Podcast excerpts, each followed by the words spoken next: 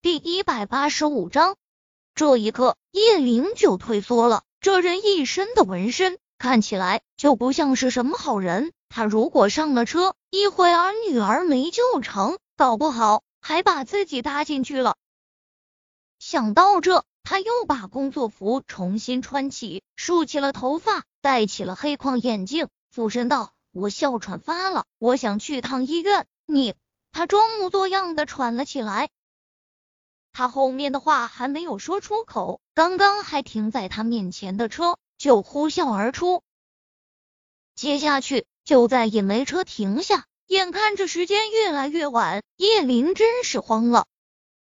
少晨，你看那女人是不是刚刚宴会上的那个女的？柳絮老远就看到路边有个女人在挥手招呼他停车。随着距离的推进，他才看清了她的长相。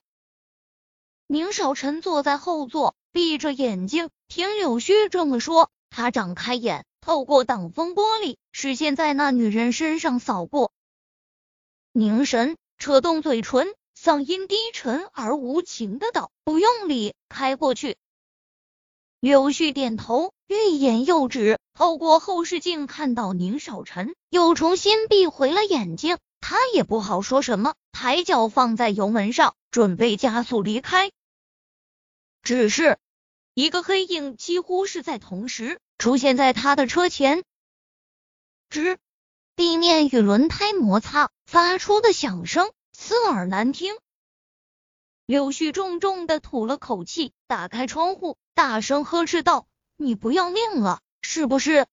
如果刚刚不是车才提速，此刻这女人怕是命都没了。”叶林怎么都没想到拦下的会是柳絮的车，他一喜，先生，你能不能带我一程？求你了，我孩子在家里高烧了，等着我送他去医院。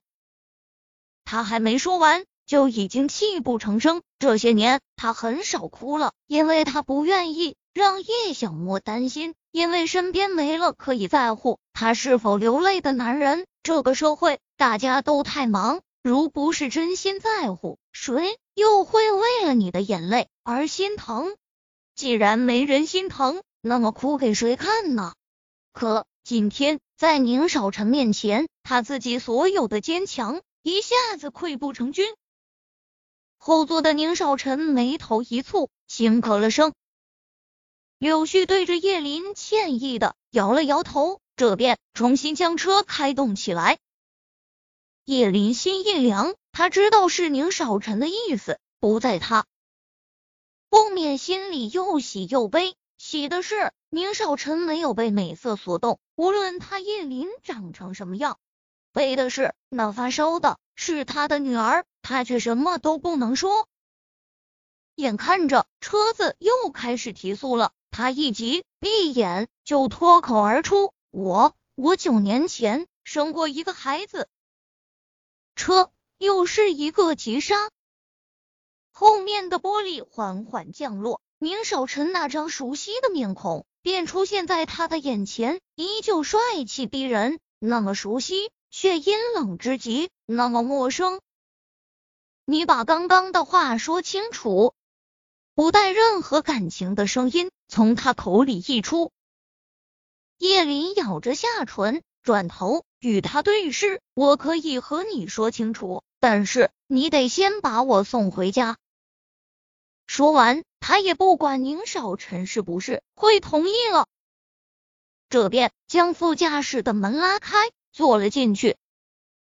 麻烦你去下，他报了自己家的地址。柳絮忍不住眼角的余光，又看了看了宁少臣，发现他的脸色已是十分难看。不由得为身边的女人暗暗祈祷。宁少臣从来不是一个会怜香惜玉的男人，沈贝依去世后更是变本加厉。如果今天晚上这个女人说不出个一二三，怕是不会有什么好下场。